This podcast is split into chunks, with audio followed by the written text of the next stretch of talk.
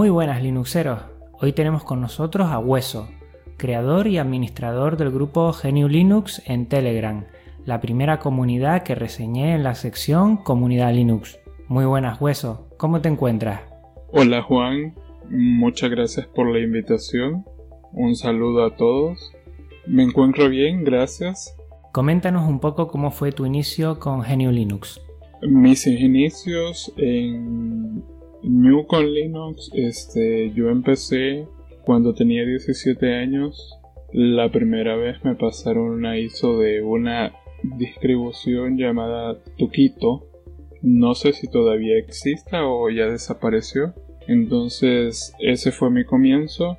Un amigo de la familia que trabajaba en el área de hardware desde pequeño me venía diciendo que existía algo llamado New con Linux que cuando tuviera la oportunidad lo ocupara.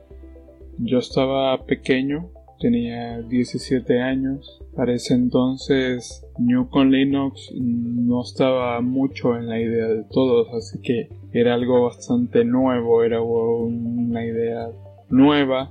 No tenía idea en lo más mínimo que era Así que recibí mi primera distribución que se llamó Tuquito. Más adelante un profesor me pasó la distribución de OpenSUSE 11. Desde ahí comencé con, con esas dos. Tuquito es una distribución basada en Ubuntu, que a su vez es basada en Debian. Y bueno, empecé con esas dos distribuciones. Más adelante conseguí al entrar a la universidad a los 18 años conseguí la distribución de Ubuntu 8.10, que era la versión Ubuntu UE, más adelante la 9.04 y así comencé con varias, pero lo más relevante fue cuando ocupé la 904, todo era muy distinto, había que compilar varias cosas, era muy diferente, la comunidad era pequeña, la información que se conseguía se conseguía en inglés uno tenía que ver cómo lo hacía funcionar o te decepcionabas en el intento, pero desde ahí nace eso que te llama la atención, algo difícil, algo complicado. En aquel entonces, hoy en día todo ha cambiado, hoy en día la comunidad española es muy grande, la información está muy rica en información, hay mucha, pero en aquel entonces todo era difícil, incluso para instalarte algo tan fácil como Leon Linux no había mucha información. Wine o Vino, con el que se ejecutan las aplicaciones de Windows, era apenas un comienzo y todo daba problemas y entonces era bastante complicado, pero logré salir ocupándolas y no fallando en el intento. Fue difícil, pero desde ahí me llamó mucho la atención. Su velocidad, su rapidez, la velocidad de diferencia que tenía entre Windows y ocupar New con Linux era bastante grande, así que desde ese momento llamó mucho la atención. La velocidad, el bajo consumo de RAM, fue tan asombroso todo lo que se fue descubriendo que una amiga mía tenía una computadora de 64 MB de RAM y en ese momento Windows no le corría así que definitivamente me llamó me dijo. Entonces le instalé la distribución 904 y le funcionó perfectamente. En una máquina de 64 MB de RAM New con Linux impresionó bastante porque era algo que no funcionaba con Windows entonces poco a poco se fue abriendo paso, yo creo que principalmente por su velocidad, por su seguridad. En aquel momento se empezaban a escribir muchos blogs de las ventajas que tenían usar New con Linux a las ventajas que tenían que ocupar la distribución de Windows. Actualmente, ¿qué distros usas? Actualmente uso la distribución de Xubuntu 16.04.1 del largo soporte técnico LTS. ¿Cuál es tu entorno de escritorio preferido y por qué? Mi entorno preferido es Unity, Mate, XCFE, que es el que trae el entorno de Xubuntu. En realidad todos y cada uno de los entornos me gustan, porque cada uno trae algo de diferencia a los demás. Cuando te aburres de un entorno en ese momento, simplemente cambias de entorno. No tienes que cambiar de distribución, eso es lo asombroso de, New con Linux. No tienes que cambiar de distribución, basta con instalar otro entorno y cambias totalmente. Es como si un momento te aburres del color de las paredes de tu casa y simplemente lo cambias. Cuando te vuelves a aburrir de ese color y te gustaba el anterior, simplemente regresa. Así de fácil es cambiar de entornos en New con Linux. Y a mí todo y cada uno me gusta. Cada uno tiene sus ventajas y sus desventajas. Cada uno es más rápido, más ligero que otro, dependiendo la cantidad de efectos que tiene, un montón de detalles. Obviamente la distribución de Xubuntu que estoy ocupando tiene un muy bajo consumo de RAM a comparación de la versión de Ubuntu Unity que es. Me gusta bastante. Hasta el momento, sin entrar en muchos detalles, las diferencias son de 200 MB de RAM. Claro, hay las máquinas de hoy en día esa pequeña diferencia de que Ubuntu te consume 500 MB de RAM y Xubuntu te consume 250, 200, casi no es relevante, casi no es relevante ya es una cosa muy de gustos. Pero hay máquinas de bajo consumo donde Xubuntu y versiones con ese entorno son perfectas e ideales. La gran ventaja que tiene New con Linux frente a Windows definitivamente es su seguridad, su rapidez, sin tomar en cuenta que evita bastante y trata la manera de evitar bastante un menor consumo de RAM. Definitivamente Windows siempre.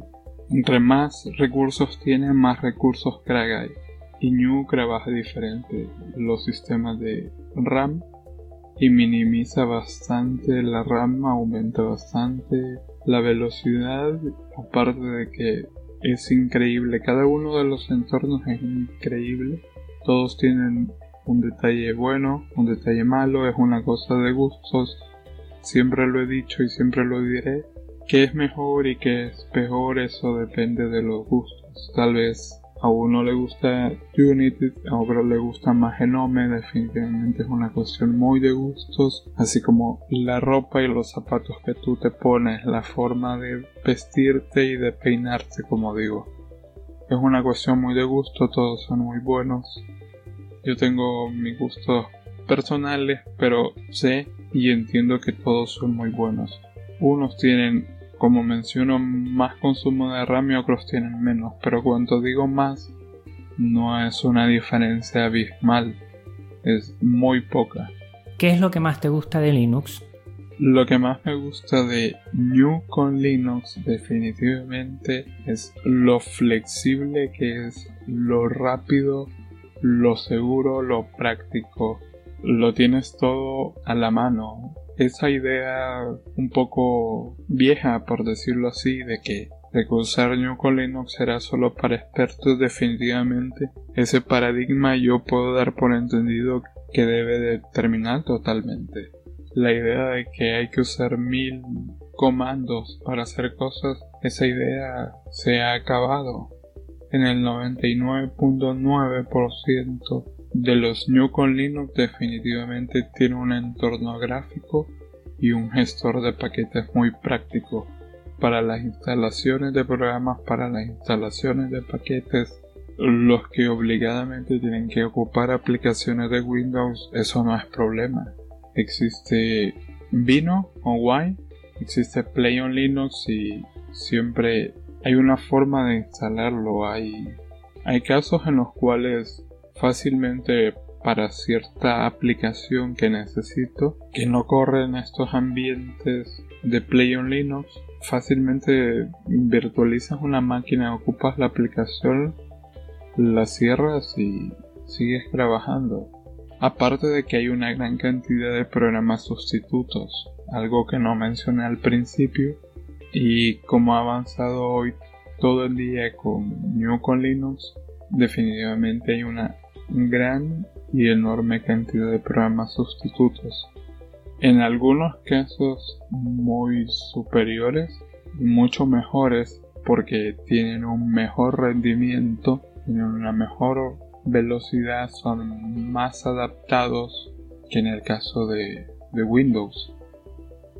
Una de las mayores cosas que me gustan, aparte de su velocidad, su seguridad, su rapidez, su flexibilidad, su variedad, es algo que no he mencionado, la variedad, si algo no te gusta, hay mil New Linux más que te pueden gustar.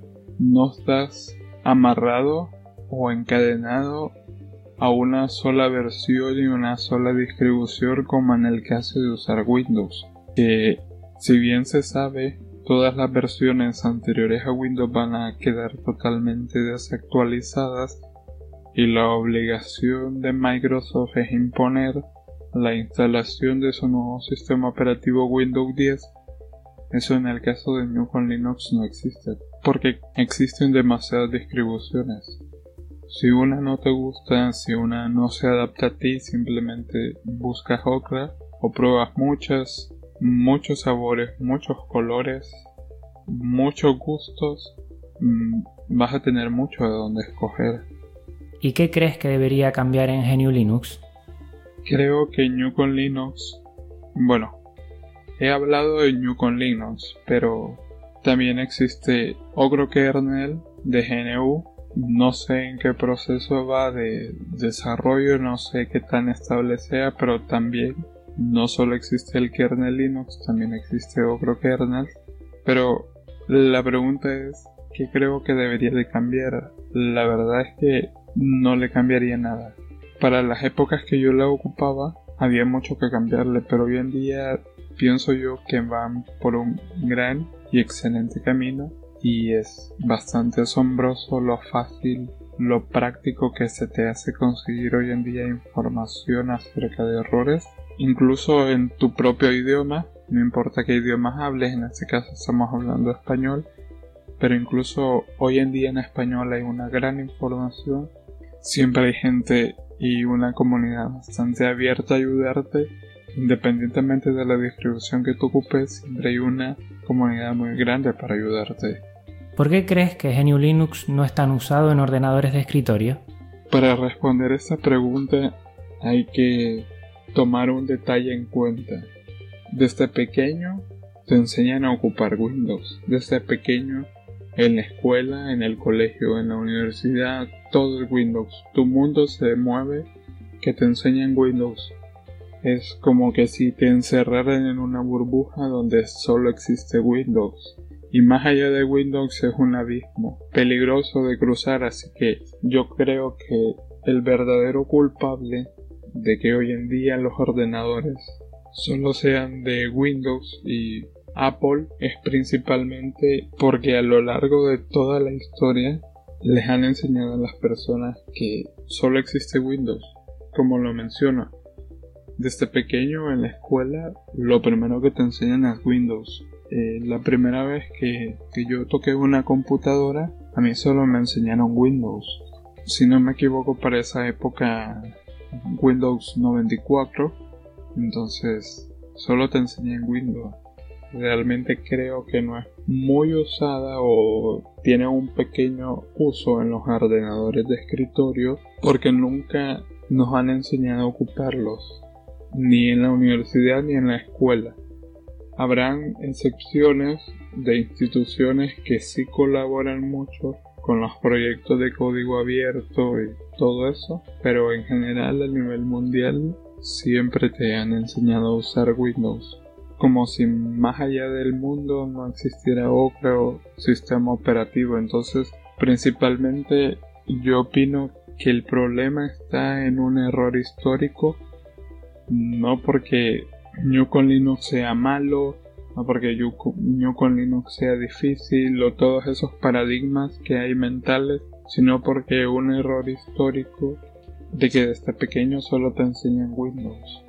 Muchos ni siquiera han de conocer que existe otro sistema operativo más allá de, de Windows y Apple y ya cuando les mencionan New con Linux ya lo ven como algo de expertos programadores, lo cual no es cierto, es muy fácil de ocuparlo y hoy en día hay mucha información de donde buscar, lo único que se necesita es tener el deseo y el anhelo de aprenderlo. No es fácil quitar ese paradigma de, de ocuparlo porque, bueno, es como aprender otro idioma.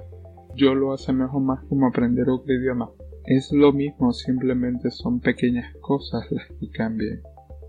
Solo tienes que tener un poco más de mente abierta, ocuparlo, a tratar de aprenderlo sin temor de arruinarlo. Principalmente opino que no hay que tener temor de arruinarlo. Principalmente entre las personas yo pienso que puede haber temor de arruinar un sistema operativo porque están mal acostumbrados a que si Windows se arruina la única forma de corregirlo es formateando. Si algo aquí lo arruinas tú, simplemente con un par de comandos lo arreglas. Hay mucha flexibilidad a la hora de corregir algo. Y esa es la ventaja del código abierto. Muy bien, háblanos ahora de tu proyecto Grupo GNU Linux en Telegram. Mi proyecto en el grupo de Telegram nace en diciembre del año pasado, principalmente porque a mí siempre me ha gustado Telegram y la verdad es que había sido o ha sido siempre menos ocupado que WhatsApp lamentablemente. Y entonces era una idea como de, de apoyar a Telegram porque es código abierto y tiene muchas ventajas.